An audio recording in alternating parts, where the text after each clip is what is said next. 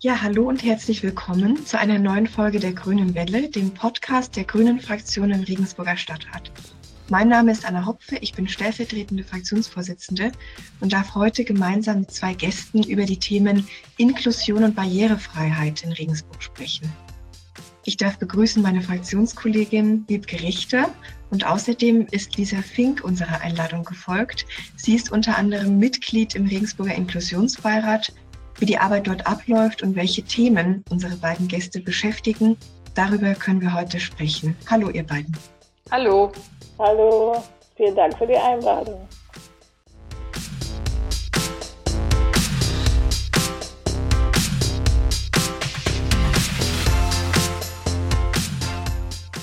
Ja, Frau Fink, Sie arbeiten bei der Caritas in Regensburg und sind unter anderem zuständig für den Beratungsschwerpunkt Mama oder Papa mit Behinderung.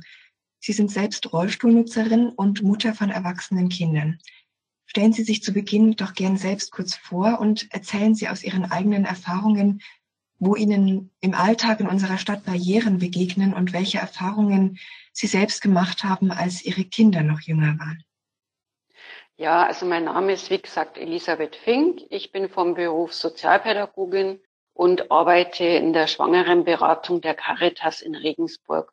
Wir haben da seit 2013 den Schwerpunkt Beratung von behinderten Eltern und da geht es darum, auch schon im Vorfeld, wenn jemand überlegt, schwanger zu werden, wenn das Thema ist, kann er zu uns kommen und wir versuchen dann ganz individuell entsprechend der Situation der Frau des oder des Paares einfach ganz allgemein zu beraten, ja, wie ist es mit einer Schwangerschaft und kann da auch medizinische Fragen. Ich meine, da sind wir zwar nicht Expertinnen, aber wir ähm, haben da auch entsprechend Fortbildung, also so ganz unbelegt sind wir da auch nicht. Aber es geht auch darum, vielleicht auch ein bisschen Mut zu machen, ja, sich dem Kinderwunsch zu stellen und von Anfang an einfach zu begleiten und zu beraten, was gibt's für Hilfsmittel, was gibt's für Unterstützungsmöglichkeiten, was könnte für mich in Frage kommen und sind da offen für alle Fragen, die da kommen. Und dann geht's natürlich auch darum, wenn das Kind dann da ist, entsprechend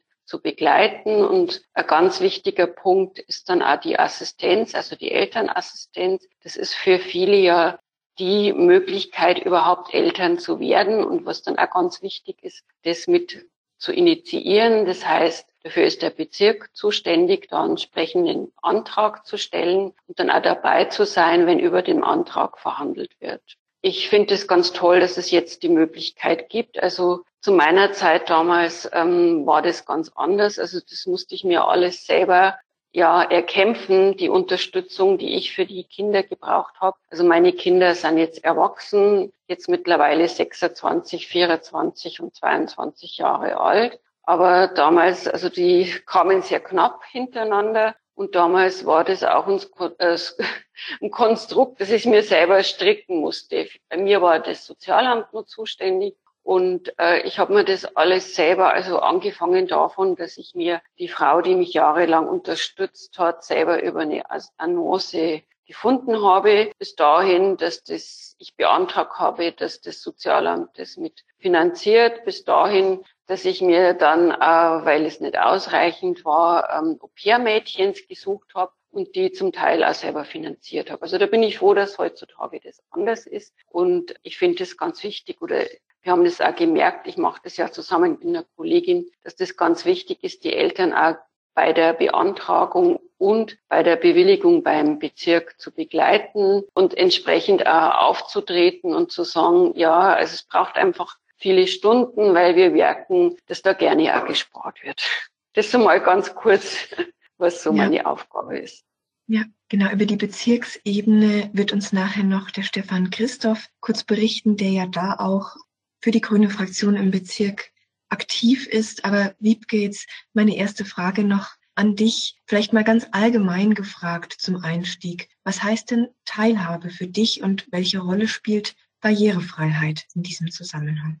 Ja, also mir geht es vor allem um gleichberechtigte Teilhabe am Leben und das betrifft wirklich alle Bereiche des Lebens. Also es beginnt ganz früh schon, oft in der Kita, im Kindergarten oder in der Schule also mir ist besonders wichtig auch, dass alle Kinder miteinander aufwachsen und von Anfang an lernen, in einer vielfältigen Gesellschaft zu leben. Dann lernen sie halt ganz selbstverständlich, dass es normal ist, dass man verschieden ist und trotz der Unterschiede auch alle dabei sein können.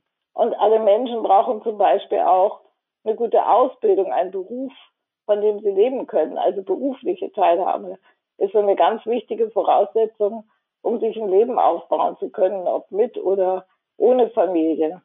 Und eine der wichtigsten Voraussetzungen dafür, für die Gleichberechtigung bei der Teilhabe, ist die Barrierefreiheit. Bei dem Wort Barrierefreiheit denken wir alle, also ich eingeschlossen als Rollstuhlnutzerin, zunächst mal hauptsächlich an Stufen und Treppen und Rampen. Und das ist natürlich auch ein ganz wichtiger Punkt für viele Menschen, also für mich selbst und für die Frau Finke zum Beispiel auch. Aber es geht halt nicht nur um RollifahrerInnen. Es gibt auch viele andere Barrieren. Also die Menschen ausschließen, also davon abhalten, teilzuhaben an einem normalen gemeinschaftlichen Leben.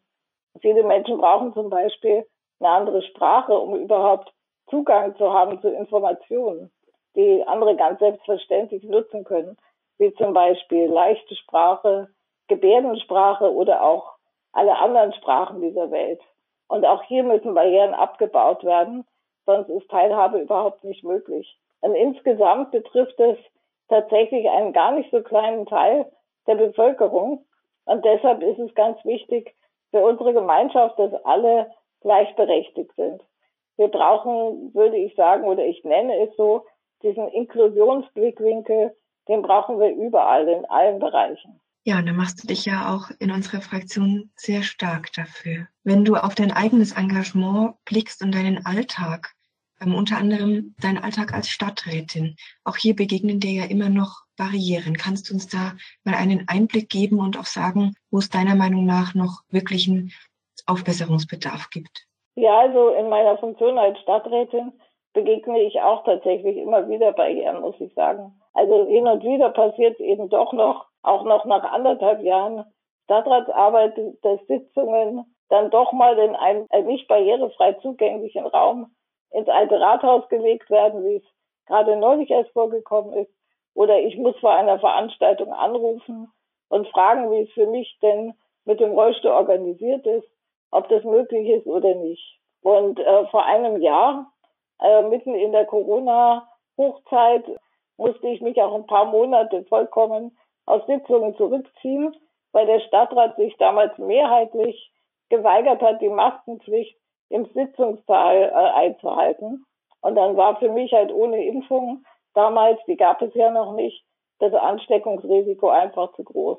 Und da war ich dann dadurch tatsächlich von meiner Stadtratstätigkeit ausgeschlossen. Also insgesamt muss ich sagen, dass die Stadtverwaltung, vor allem das Hauptamt, sehr um mich bemüht ist und von Anfang an auch mit mir gemeinsam so an Lösungen gearbeitet hat. Also ich habe zum Beispiel ein spezielles iPad bekommen, das ich mit der Maus bedienen kann, weil ich mit dem Touchscreen nicht umgehen kann. Und der Arbeitsplatz im Sitzungssaal wird mir meist zuvor hergerichtet. Also wird der Stuhl weggenommen und so weiter.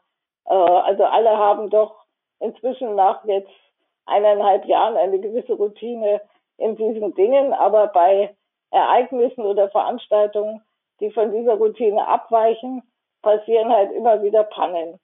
Genau, und du hast ja auch gefragt, was ich mir wünsche. Natürlich wünsche ich mir, dass Barrierefreiheit halt in vielerlei Hinsicht, nicht nur bezogen auf den Rollstuhl, eine Selbstverständlichkeit wird. Also sozusagen Barrierefreiheit als allgemeiner Standard. Dass also immer alle mitgedacht werden, Menschen mit verschiedenen Beeinträchtigungen äh, nicht nur ein Sonderfall sind und immer um die Möglichkeit teilhaben zu dürfen bitten müssen. Davon sind wir gesellschaftlich halt leider wirklich noch weit entfernt, trotz aller Offenheit, die sich ja inzwischen doch für das Thema schon entwickelt hat. Aber es ist halt einfach ermüdend, sich immer wieder mit den eigenen Bedürfnissen zu outen und Unterstützung zu bitten, sich zu erklären und so weiter. Es gibt einem selbst halt kein, kein gutes Gefühl. Es fühlt sich an wie ständiger Kampf oder Bittstellerei, auch wenn die meisten Menschen das ja gar nicht böse meinen und auch gar nicht grundsätzlich irgendwas gegen Inklusion hätten. Aber nicht alle Menschen mit Behinderung haben genug Selbstbewusstsein dafür und ziehen sich halt dann teilweise lieber zurück, weil sie sich halt ausgeschlossen fühlen. Oder also auch nicht selten ja de facto ausgeschlossen sind, nämlich zum Beispiel bei unüberwindbaren Barrieren. Also wenn es keinen Aufzug gibt, bin ich tatsächlich ausgeschlossen. Und wenn es kein Gebärdensprachangebot gibt, ist ein gehörloser Mensch ausgeschlossen. Und da helfen äh, freundliche, entschuldigende Worte und mein Wissen darüber, dass ich eigentlich das Recht zur Teilhabe hätte, das nützt dann leider auch nichts mehr. Ja, und du hast es gerade schon angesprochen, die Forderung nach einem sogenannten Inklusionsvorbehalt für städtische Projekte, die wir als Fraktion auch verfolgen und weiter versuchen, in die Verwaltung einfließen zu lassen. Bleiben wir doch mal auf der kommunalpolitischen Ebene, auf der stadtpolitischen Ebene.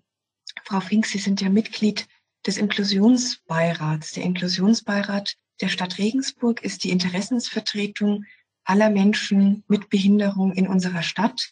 Gegründet wurde er schon im Jahr 1981, damals noch unter dem Namen Behindertenbeirat. Im Jahr 2002 erfolgte dann die Umbenennung in Beirat für Menschen mit Behinderung. Könnten Sie uns einen Einblick darin geben, mit welchen Themen sich der Inklusionsbeirat beschäftigt und was bislang schon sehr gut läuft und wo aber auch hier vielleicht noch Verbesserungsbedarf gibt.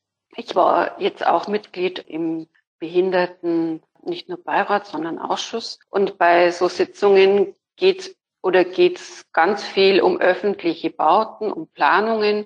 Und das finde ich eigentlich sehr gut, dass der Beirat damit einbezogen wird. Und da ist auch viel Offenheit da, äh, sich wirklich allen Belangen ja, zu öffnen und versuchen, die mit einzubeziehen. Also das, denke ich, funktioniert aus meiner Sicht sehr gut. Also was so öffentliche Bauvorhaben wie Schulen oder oder auch ähm, Bushaltestellen oder jetzt auch die neue Stadtbahn. Also das ist toll, dass man da von Anfang an bei den Planungen mit dabei ist und die besonderen Bedürfnisse da auch einbringen kann. Was ich bisschen schade finde, dass zu wenig Zeit oft auch ist, so auf die einzelnen Bedürfnisse der unterschiedlichen Menschen mit Handicap, die in Regensburg ihr Leben einzugehen. Also meine Vorstellung oder Wunsch wäre da vielleicht so ein, ja, so ein, ich würde es jetzt mal so ein Kummerkasten oder so ein Briefkasten, wenn es das gäbe, dass die Menschen die betroffenen Menschen auch das Gefühl haben, ihre Belange oder Anregungen oder äh, wo sie sich einfach benachteiligt fühlen oder was sie da für Anregungen haben, dass es auch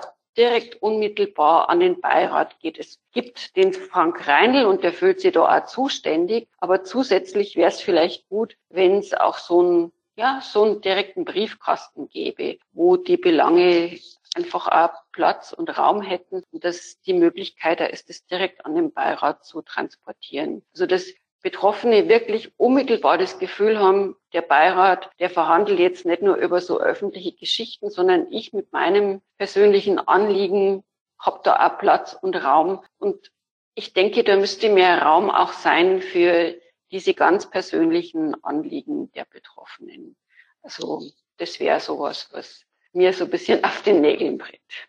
Ja, wäre ein Anliegen und ein Projekt, was man in der Zukunft dann noch verfolgen kann. Vielleicht für unsere ZuhörerInnen noch die Information, dass der Frank Reinl, der gerade erwähnt worden ist, das ist der städtische Inklusionsbeauftragte zur Vollständigkeit. Ähm, vielleicht über diesen Kummerkasten und Briefkasten hinausgehend, was sind denn noch offene Wünsche Ihrer Seiten, die das Leben und Teilhabe am Leben in Regensburg betreffen. Also haben Sie weitere Anliegen an die Kommunalpolitik, die Sie uns gerne mitgeben möchten?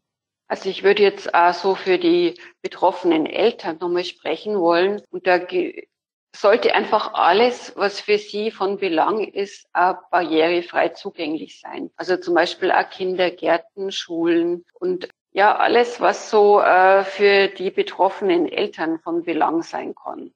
Das wäre so ähm, ein Wunsch und da habe ich den Eindruck, dass das alles noch nicht so mitgedacht wird. So generell ähm, wäre es mir auch wichtig und das wäre auch so ein großes Anliegen überhaupt an die Politik, dass einfach der gesamte öffentliche Ra auch barrierefrei zugänglich wäre. Also ich denke, dass an andere Länder sind uns da voran und es ist einfach zu wenig, da nur zu appellieren, sondern ich finde, da braucht es wirklich auch gesetzliche Vorgaben und Rahmenbedingungen, zum Beispiel, dass Lokale einfach auch barrierefrei zugänglich sind. Das ist einfach immer beschissen, wenn man äh, ausgehen möchte und das mit mehreren Menschen zusammen da was plant und immer überlegt, ja, wo kannst du überhaupt mit dabei sein? Also das ist immer nur so, ähm, ja, dass das sehr spärlich ist, das Angebot. Und ich denke da einmal an so eine Sitzung ähm, von einem Inklusionszirkel,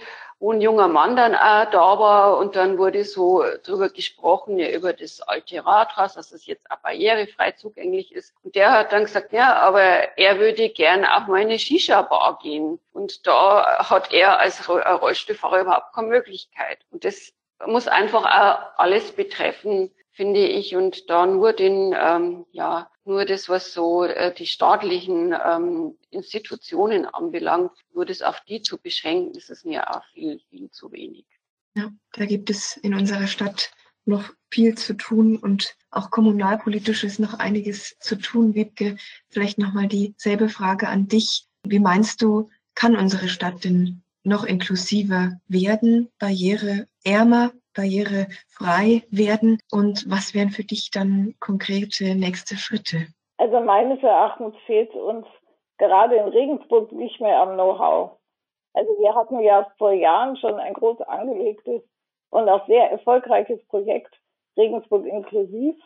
Die Stadt hat inzwischen seit ein paar Jahren einen Inklusionsbeauftragten, der ist direkt der Oberbürgermeisterin untergeordnet und hat wirklich ausreichend Kompetenzen, also ist gut ausgestattet und wir haben viele Inklusionsaktive in unserer Stadt. Also wir wissen wirklich ziemlich gut, würde ich sagen, wie Inklusion geht. Das Problem liegt also eher in der konsequenten Umsetzung. Und in vielen Bereichen machen wir halt der Einfachheit halber immer einfach so weiter wie bisher, obwohl wir es eigentlich besser wüssten, denke ich. Also wer heute im Jahre 2021, fast 22, immer noch etwas nicht barrierefreies baut oder ein Kinderfest zum Beispiel nicht inklusiv für alle Kinder gestaltet, der ignoriert ja mehr oder minder bewusst die Belange unserer modernen Gesellschaft, würde ich sagen. Und meiner Meinung nach hat es nicht nur soziale, sondern auch ökonomische Aspekte. Denn die finanziellen Mittel, die dafür eingesetzt werden, die dienen ja nicht der ganzen Gesellschaft, sondern gehen an den Bedürfnissen vieler Menschen vorbei. Ich sagte ja vorhin schon, das ist gar nicht so eine kleine Minderheit. Wir haben in Regensburg 14, 15 Prozent Menschen mit Beeinträchtigungen. Und deshalb sehe ich es als notwendig, etwas einzuführen, was ich momentan Arbeitstitel Inklusionsvorbehalt denke, nenne oder auch Teilhabegarantie, könnte man dazu sagen. Das bedeutet also, dass konsequent ganz konsequent keine öffentlichen Gelder mehr für städtische Maßnahmen ausgegeben werden, die nicht inklusiv sind, die also Menschen ausschließen. Und nur so, denke ich, können wir Schritt für Schritt konsequent weiterkommen mit Barrierefreiheit und Inklusion in unserer Stadt. Ich finde, das sind, sind wir den Menschen auch schuldig. Denn auch Menschen mit Behinderung oder Menschen auch zum Beispiel mit Migrationserfahrung arbeiten und bringen sich in das allgemeine Wirtschaftssystem ein. Wir zahlen alle Steuern, wie alle anderen Menschen auch, und finanzieren das ja alles mit. Und ich möchte natürlich nicht Steuern zahlen für etwas, was mich dann von vornherein schon mal ausschließt. Und wie die Umsetzung dann wirklich, wirklich konkret aussehen wird, das müssen wir überlegen. Das müssen wir auch zusammen mit der Stadtverwaltung überlegen. Also mir schwebt momentan vor eine kurze, prägnante, einfache Checkliste für alle Maßnahmen und alle Beschlüsse der Stadt. Analog zum Klimavorbehalt, der natürlich, wie wir ja wissen, auch noch ausbaufähig ist, aber ich denke mal schon ein guter Anfang ist. Das wäre mein, mein Ziel und ich denke, das wäre die Voraussetzung, Regensburg auf Dauer wirklich barrierefrei oder barrierearm zu machen. Ja, jetzt habe ich vorhin nicht nur den Titel schon vom Inklusionsvorbehalt verraten. Ich habe auch schon angekündigt, dass wir noch über die Bezirksebene sprechen werden. Deshalb ist uns jetzt zum Abschluss noch der Fraktionskollege Stefan Christoph zugeschalten, der seit 2018 auch dem Oberpfälzer Bezirkstag angehört, dort auch Vorsitzender der Grünen Fraktion ist. Und äh, wie wir es vorhin schon gehört haben, spielt das Thema Inklusion eine große Rolle auf der Bezirksebene. Deshalb gibt uns Stefan jetzt noch eine Übersicht darüber, wozu im Bezirkstag in den Bereichen Barrierefreiheit und Inklusion gearbeitet wird. Ja, liebe Anna, vielen Dank. Bei uns im Bezirk dreht sich tatsächlich viel um das Thema Inklusion und Teilhabe, weil das neben der psychischen Gesundheit schon einen großen Teil unseres Haushalts ähm, oder den größten Teil unseres Haushalts ausmacht. Leider hat die CSU da im vergangenen Jahr auch auf ähm, landesweiter Ebene eine Debatte darüber angefangen, wie viel Sozialstaat wir uns leisten können oder wollen. Ich finde, dass das der denkbar falsche Zeitpunkt war. Gerade in den letzten anderthalb Jahren haben wir gesehen, dass wir eigentlich eine bessere Finanzierung für die sozialen Aufgaben brauchen würden. Gerade auch was das Thema Teilhabe angeht. Um Barrieren abzubauen, braucht es an vielen Stellen oft einfach auch Geld. Wenn es zum Beispiel um die Förderung oder um Hilfsmittel für die Teilhabe am ersten Arbeitsmarkt geht, also um das Thema Budget für Arbeit oder die Förderung von inklusiven Projekten am Arbeitsmarkt. Ähm, wir haben aber auch das Thema Mobilität für Menschen mit Behinderung und da hatten wir Grüne als äh, vor kurzem erst einen Erfolg, äh, nämlich soll das äh, Mobilitätstraining für Menschen mit Behinderung weiter ausgebaut werden. Weil das oberste Ziel natürlich immer ist, dass Menschen selbstständig von A nach B kommen kommen können, dort wo es tatsächlich auch möglich ist. Und ein Thema, das wir jetzt uns noch verstärkt angehen wollen in der nächsten Zeit, ist auch die Teilhabe am kulturellen Leben. Gerade deswegen, weil neben der Inklusion auch die Kulturpolitik eines der größeren Themen bei uns im Bezirk ist, wollen wir noch eine bessere Verzahnung in dem Bereich ich glaube nämlich, wir brauchen mehr Kulturorte, mehr Festivals, mehr Veranstaltungen und so weiter, die möglichst barrierearm stattfinden sollen und das muss auch irgendwie gefördert werden. Das jetzt so mal als ganz kurzen Schnelldurchlauf. Vielen Dank. Ja, dann darf ich mich ganz herzlich bedanken für eure Zeit, für das interessante Gespräch und für die Einblicke. Wir verlinken in den Show Notes dieses Podcasts noch den Ratgeber Barrierefrei durch Regensburg. Der ist aus dem Jahr 2019 und enthält viele Infos vom Tourismus bis zum öffentlichen Nahverkehr. Ähm, schaut da gern mal rein und schaltet auch gern beim nächsten Mal wieder ein. Die nächste Folge unseres Podcasts, die erscheint dann Ende November. Dann blicken wir gemeinsam auf die Stadtratsarbeit im November zurück. Ich würde mich freuen, wenn ihr da wieder dabei seid. Bis dahin, bleibt gesund und tschüss. Tschüss. Tschüss und nochmal vielen Dank für das schöne Gespräch.